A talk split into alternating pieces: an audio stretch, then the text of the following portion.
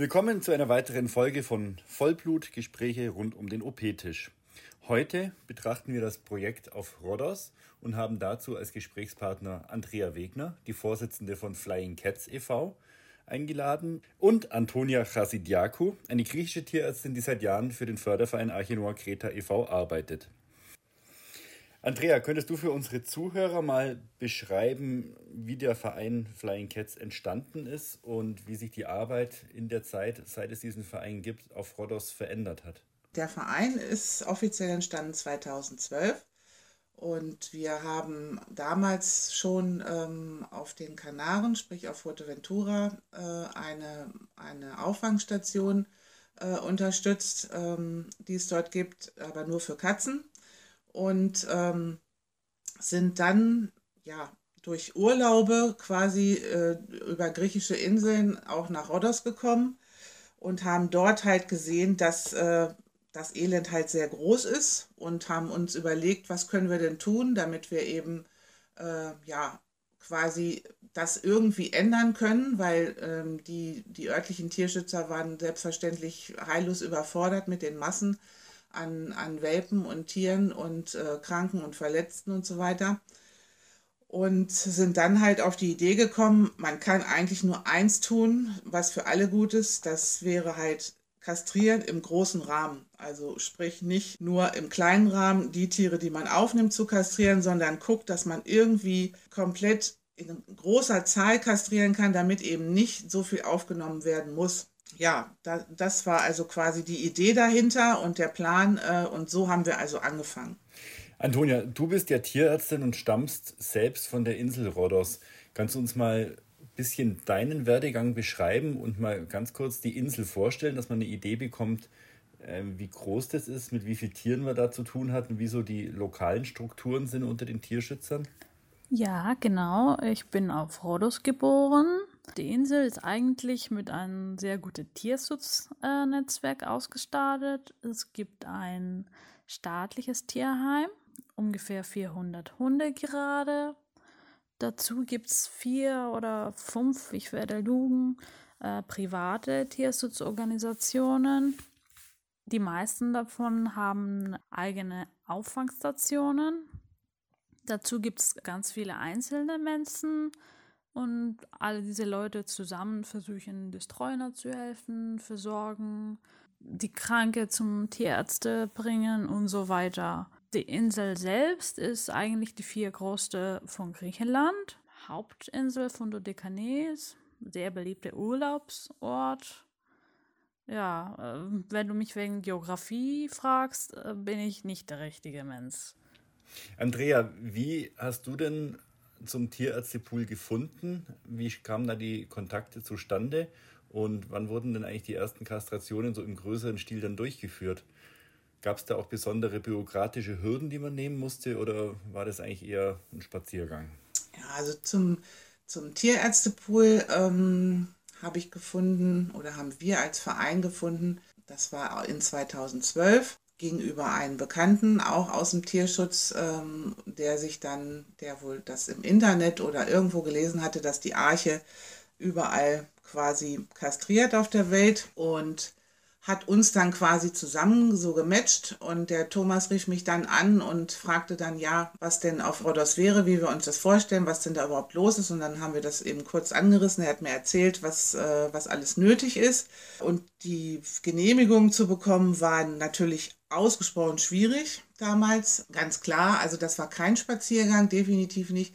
Aber ohne Unterstützung von, von den lokalen Tierschützern wäre das auch nicht machbar gewesen. Also die Vorsitzende des Dama oder die damalige Vorsitzende des Tierschutzvereins von Rhodos hat uns äh, wirklich alles für uns versucht, äh, diese Genehmigung zu bekommen, hat das auch geschafft. Und ähm, da waren wir ausgesprochen glücklich, dass das also geklappt hat. Und dann haben wir auch die, direkt 2012 angefangen, äh, ja, im größeren Ausmaß. Sprich, äh, für uns war das natürlich groß. Es waren damals sechs Arbeitstage mit einer Ärztin und einer Helferin. Ähm, ich glaube, das waren ungefähr am Anfang, ja, so irgendwie 180 Hunde und, und 60 Katzen. Das war also eine unglaubliche Anzahl eigentlich, was man dort auf der Insel so auch noch nicht gesehen hatte, dass man also in diesem Ausmaß kastriert, wirklich von morgens früh bis abends spät. Das war einfach neu und dass dann in sechs Tagen so viele Tiere gemacht werden konnten, da, äh, das konnte man sich vorher gar nicht vorstellen. Also das war so der Anfang. Ihr musstet da also auch reinwachsen in die Logistik der Einsätze, in die Organisation der Kastrationsaktionen. Wie groß ist denn das Netzwerk von Helfern, die ihr da beschäftigt? Also wir haben ja eine Tierärztin von unserem Verein. Ihr habt in den letzten Jahren ja eigentlich immer die Antonia mit einer Helferin, aber wie viele Leute musst du rundherum mobilisieren, sodass so eine Kastrationsaktion, die ja mittlerweile über Wochen laufen, wenn ich richtig informiert bin, rundlaufen? Ja, das hat sich also natürlich vergrößert im Laufe der, der letzten acht Jahre. Also wir machen es ähm, zweimal jährlich, einmal im Frühjahr, einmal im, im Herbst, ähm, damit es eben auch effektiv ist. Und das, äh, ja, das hat viel, viele Jahre auch gebraucht, sage ich mal, bis das alles so rund läuft und auch gut organisiert ist. Und es wird auch immer noch verbesserungsmögliche äh, Sachen geben. Aber ähm, jetzt ist es also zurzeit so, ja, es, man kann es nicht immer ganz genau sagen, aber das sind verschiedene Bereiche. Einmal haben wir halt die Antonia mit, äh, mit einer Helferin vom Tierärztepool, mit der OP-Schwester. Ähm, dann ist es fast jetzt immer so die letzten Jahre gewesen, dass so bis zu neun Helfer ähm, ungefähr aus Deutschland kommen.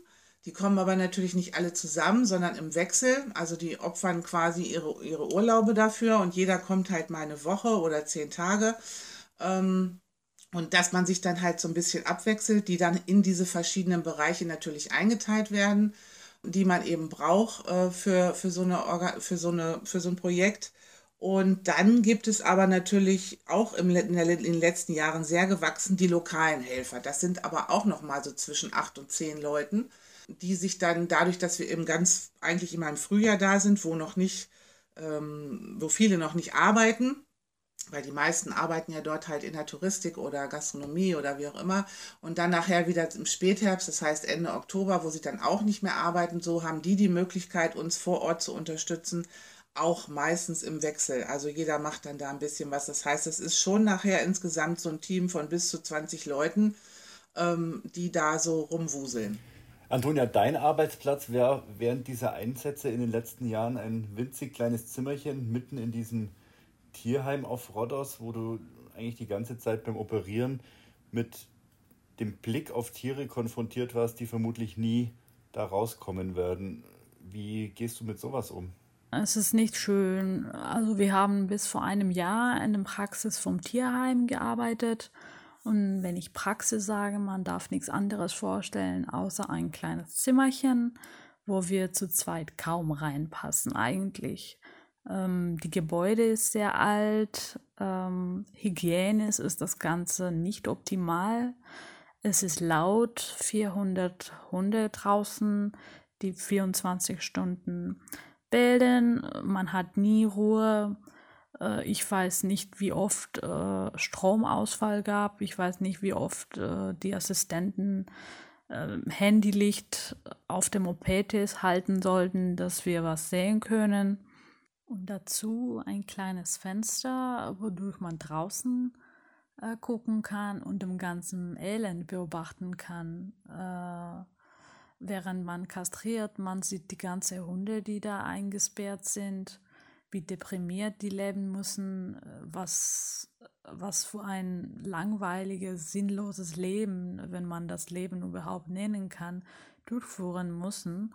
Äh, das Einzige, was man, was man machen kann, ist äh, konzentriert bleiben und möglichst viele Tiere kastrieren, mit der Hoffnung, dass dann äh, keine neue da drin landen müssen und dem gleichen Schicksal eigentlich äh, sparen.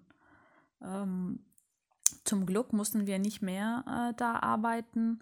Es gibt eine ganz nette neue Kollegin, die uns ihre Praxis zur Verfügung stellt. Und ähm, seit 2020 äh, können wir äh, endlich da in diese neuen Räumlichkeiten arbeiten. Da ist nichts zu vergleichen.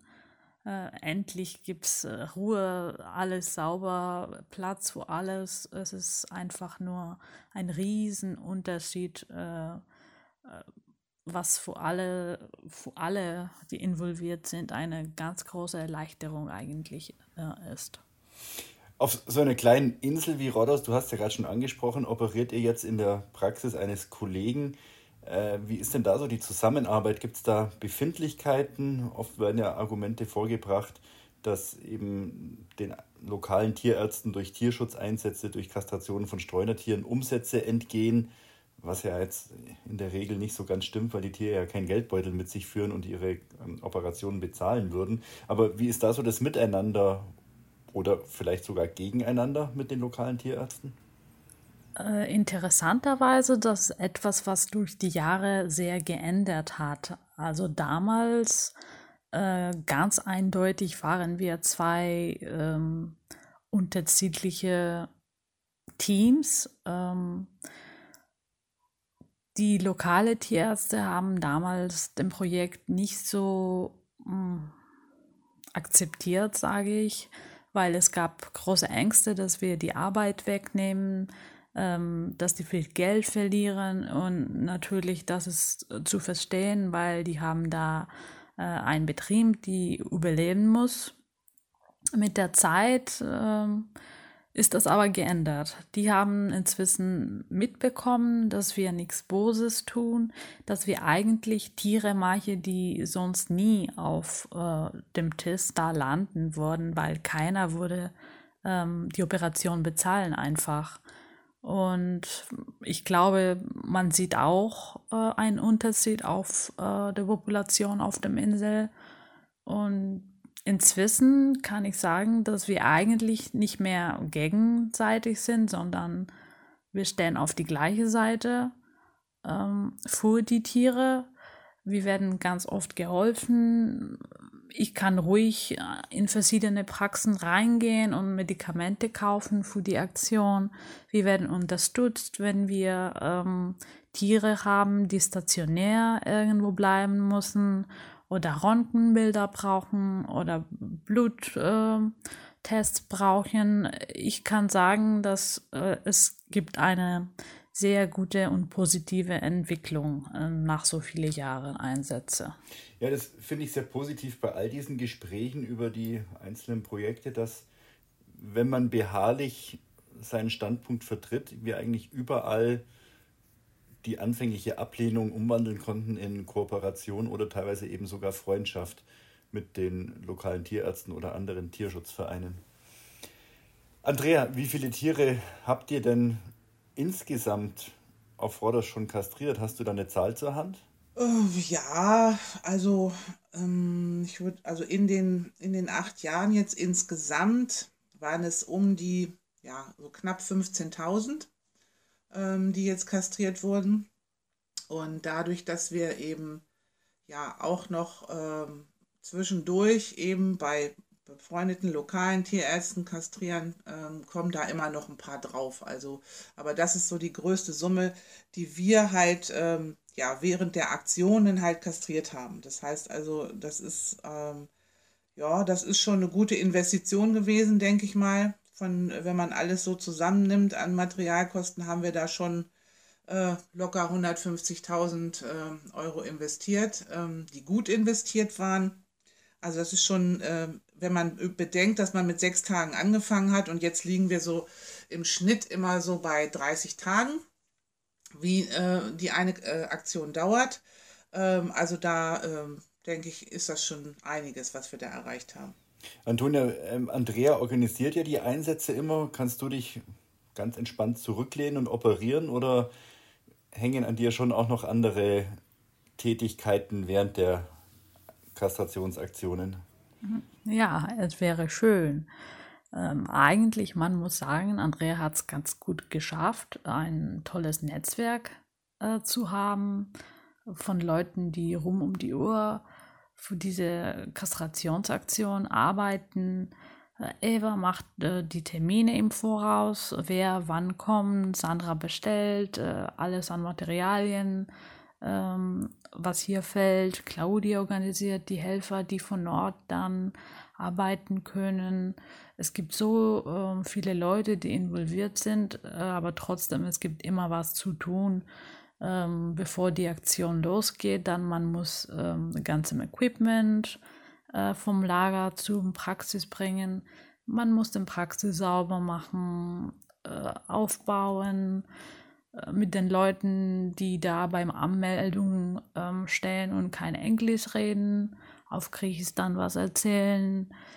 Ähm, Tiere, die stationär kurz bei uns sind, betreuen, mit Kollegen reden, wenn ein Tier da in Praxis gebracht werden muss, äh, Telefonaten, Nachrichten, nervige Menschen wegscheuchen, alles Mögliche außer Kastrationen.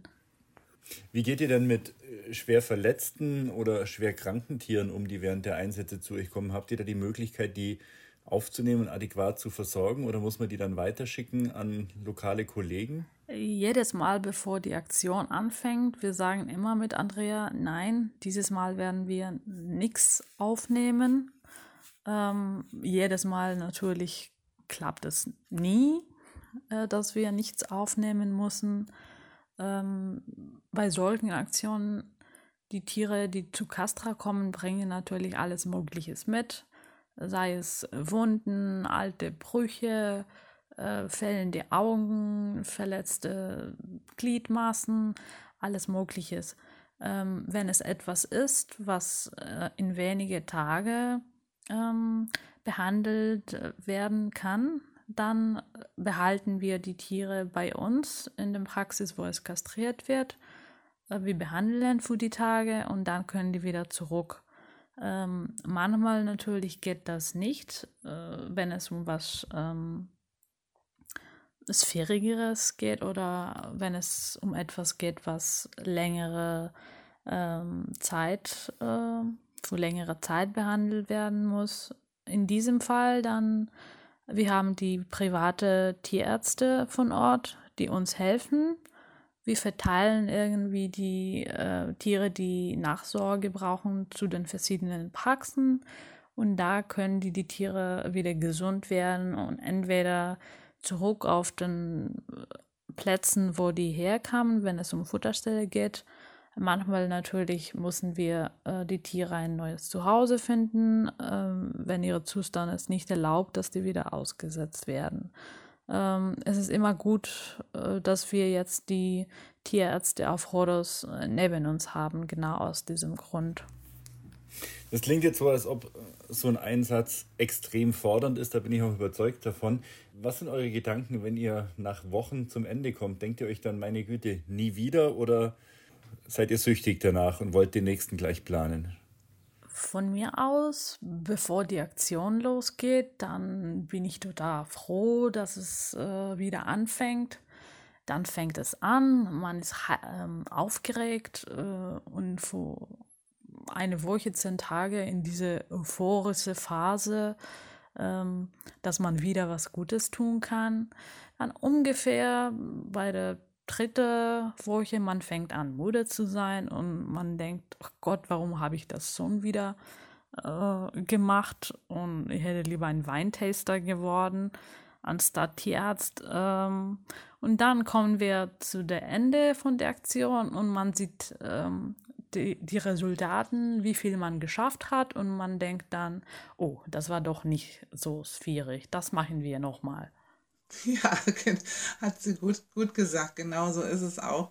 Ähm, das Ganze ist auch wirklich mit unglaublich viel, weiß ich nicht, Adrenalinausschüttung verbunden, denke ich, für alle Beteiligten, die da vor Ort sind. Ähm, das, was, was wir da jetzt machen, das ist ja wirklich, ja, na klar, es ist auch nervenaufreibend und auch manchmal anstrengend, aber es kann man ja nicht vergleichen mit dem, was wirklich Antonia am OP-Tisch da leistet äh, und ähm, die Helfer, die im OP sind. Von daher äh, mache ich mir halt zwischendrin natürlich ganz oft Sorgen um meine ähm, Mädels da.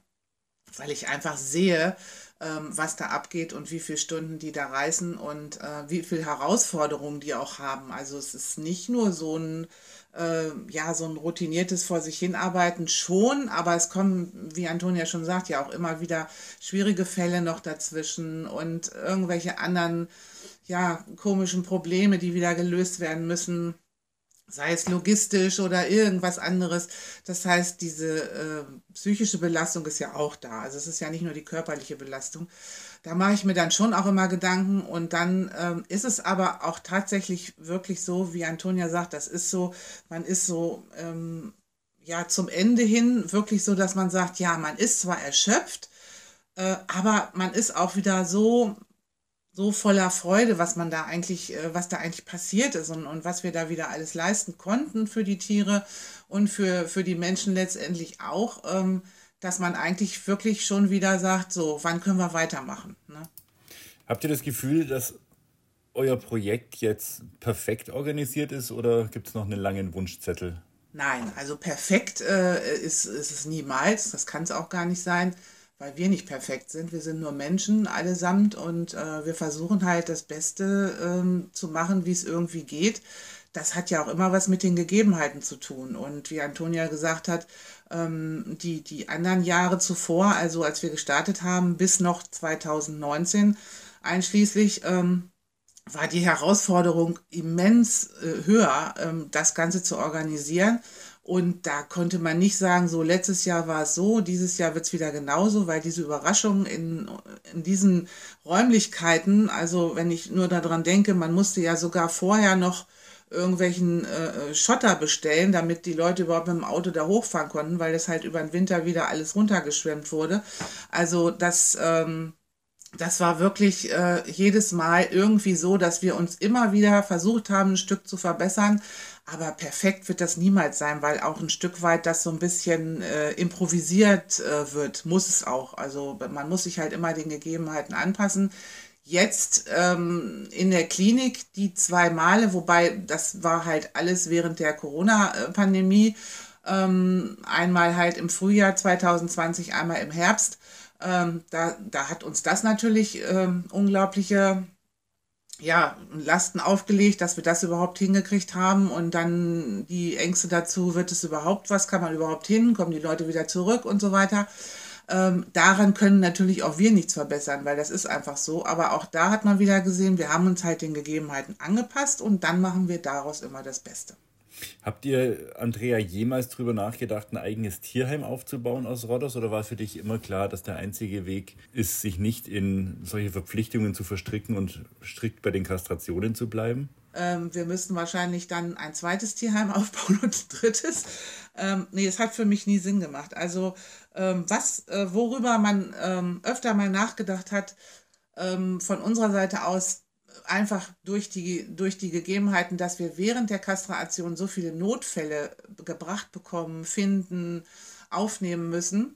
Da gab es natürlich immer mal den Wunsch, äh, ach, wäre das schön, wenn wir jetzt so eine Art, ähm, ja, wie so eine Art Pflegestelle hätten, aber im etwas größeren Rahmen, wo man sagt, ähm, da sind die Räumlichkeiten so, dass man eben diese Tiere, die dann nicht mehr tierärztlich versorgt werden müssen, wo aber schon klar ist, dass wir sie vermitteln müssen. Das sind also immer Tiere, die wir nicht wieder rauslassen können, aus den verschiedensten Gründen, äh, dass man die dort gepflegen könnte in Ruhe, bis sie dann ausreisefertig sind und bis wir sie vermitteln können. Ähm, das war immer zwischendurch mal ähm, so eine Idee, wenn, weil nämlich wir immer vor dieser Klippe stehen, wenn, wenn irgendwie dann wieder Notfälle kommen, ja, wo denn nun noch hin? Und da sind jetzt schon die drei und wo sollen wir die anderen noch lassen? Und die Tierärztin ist voll und so weiter.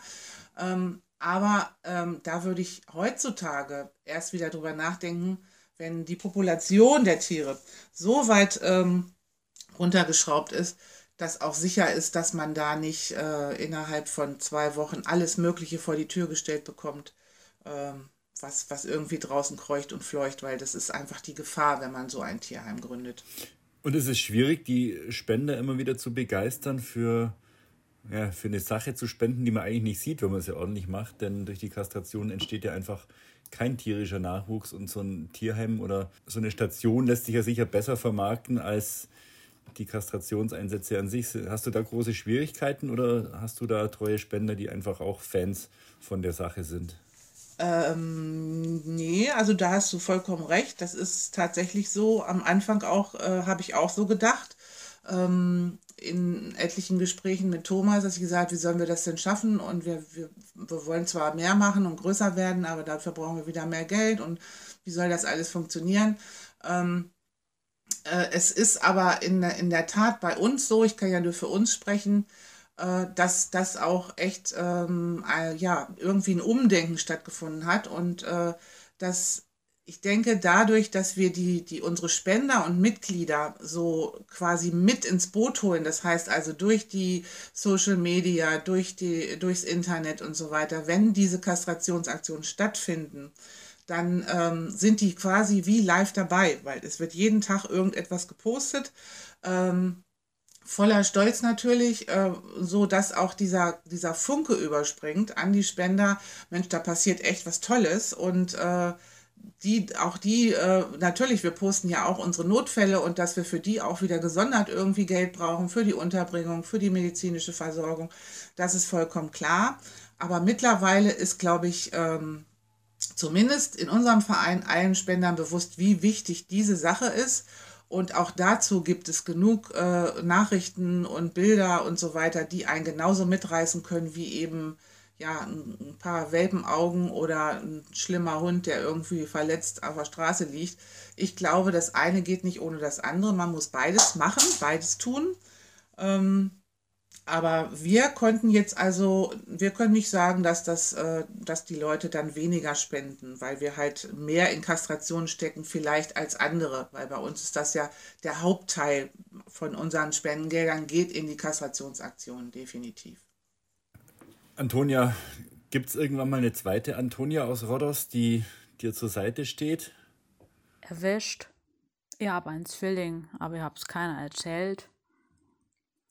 Nein. Die Wahrheit ist, dass die Leute festgestellt haben, dass wenn sie mir genug Schokolade bringen, dann meckere ich nicht so viel und dann kann ich länger äh, arbeiten. okay, Schokolade macht alle Probleme erträglich. Jetzt stand das letzte Jahr 2020 vollkommen im Zeichen der Corona-Pandemie und die ersten zwei Monate des neuen Jahres sind auch schon fast wieder um und Ganz Europa befindet sich immer noch im Lockdown. Wie plant ihr denn jetzt die, die Fortsetzung der Einsätze dieses Jahr? Gibt es überhaupt in irgendeiner Form Planungssicherheit oder ist jetzt alles einfach nur ins Blaue hinein und wackelig? Ja, das ist eigentlich die Fortsetzung von 2020. Ähm, das war schon ein schwieriges Jahr, um alles zu planen. Äh, wir haben uns da so quasi durchgemogelt äh, und das alles irgendwie auch hinbekommen für 2021. Äh, normalerweise wären wir jetzt schon wieder fast am Start. Also das heißt, wir würden eigentlich im März ähm, wieder starten mit der nächsten Castra-Aktion. Das haben wir aber auf Eis legen müssen. Ähm, ja, auch eben hauptsächlich dadurch, dass die Bedingungen einfach so schwierig sind. Es gibt fast gar keine Flüge. Das heißt, es würden kaum deutsche Helfer hinkommen. Wenn sie hinkommen, haben wir eine siebentägige Quarantäne vor Ort. Das heißt also, da müssten die Leute sich schon mindestens mal drei Wochen Urlaub nehmen, damit sie dann nach den sieben Tagen Quarantäne noch zwei Wochen was tun können. Also das ist einfach so schwierig, dass wir das jetzt äh, quasi erstmal auf Eis gelegt haben und wir möchten uns hoffnungsvoll auf den Herbst konzentrieren und hoffen, dass wir dann wieder, ähm, dass die Situation einfach besser wird und dass wir dann wieder im Oktober, November ähm, weitermachen können. Ähm, durch die äh, Gegebenheit, dass wir aber mit einem lokalen Tierarzt dort quasi äh, ja eine Verbindung haben, der für uns jetzt äh, auch ganzjährig eben im Kleinen weiter kastriert. Das heißt, es ist jetzt kein Stillstand auf Rhodos, sondern er macht für uns weiterhin äh, Katzen. Und ähm, dafür sind wir sehr dankbar. Das ist eins der großen Fortschritte von den, in den letzten Jahren, die wir da quasi ähm, erreicht haben. Und äh, ja, dadurch sind wir froh, dass wir jetzt keinen kompletten Stillstand bis Herbst haben, weil so wie ich von Antonia erfahren habe, die jetzt ja gerade auf Kreta gearbeitet hat äh, sind da ja schon wieder so unglaublich viele Tiere schwanger. Das wäre jetzt wirklich Worst Case gewesen, wenn jetzt da auf Rodders gar nichts stattgefunden hätte. Wenn ihr jetzt euch frei was wünschen könntet für euer Projekt auf Rodders, was wäre das?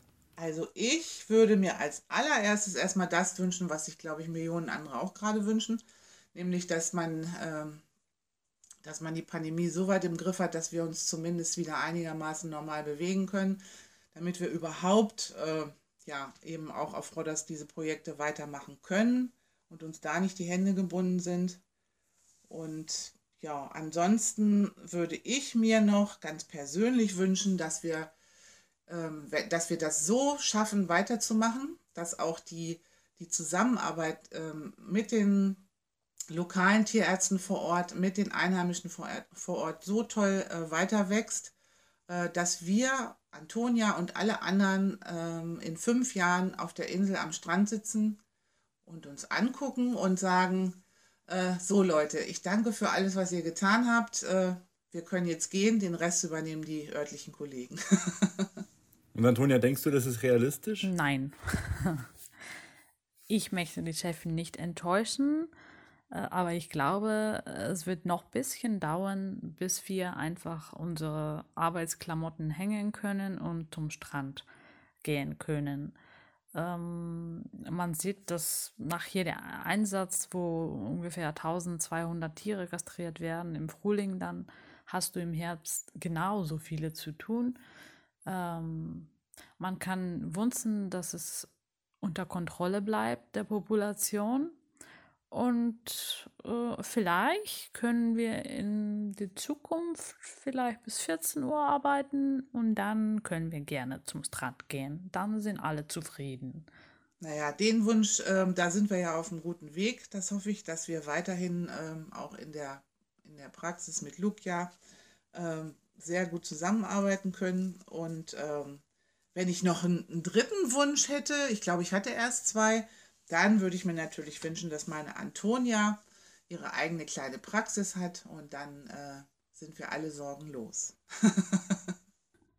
äh, mein Wunsch wäre, dass wir irgendwann nicht mehr umziehen müssen, dass wir irgendwann einen kleinen Raum haben dürfen, wo unser ganze Sache, ganzes Equipment, alle Medikamente einfach drin bleiben können, so wie die sind dass wir nicht mehr ähm, ständig aufbauen äh, mussten, äh, dass man einfach die Tour schließt und dann nächstes Mal das eine Aktion anfangen soll, Tour auf und man kann direkt arbeiten, dass wir nicht mehr äh, Sorgen machen müssen, wie lange wir äh, bleiben dürfen und wann wir das nächste, der nächste Raum suchen sollen, dass wir einfach irgendwann ein eigenes ähm, Zuhause quasi bekommen dürfen. Vielen Dank, Antonia. Vielen Dank, Andrea, für die interessanten Einblicke in das Projekt auf Rodders und auch vielen Dank an die Zuhörer, die sich mal wieder Zeit genommen haben, sich im Detail mit unserer Arbeit zu beschäftigen. Am Mikrofon waren Andrea, Antonia und Gregor.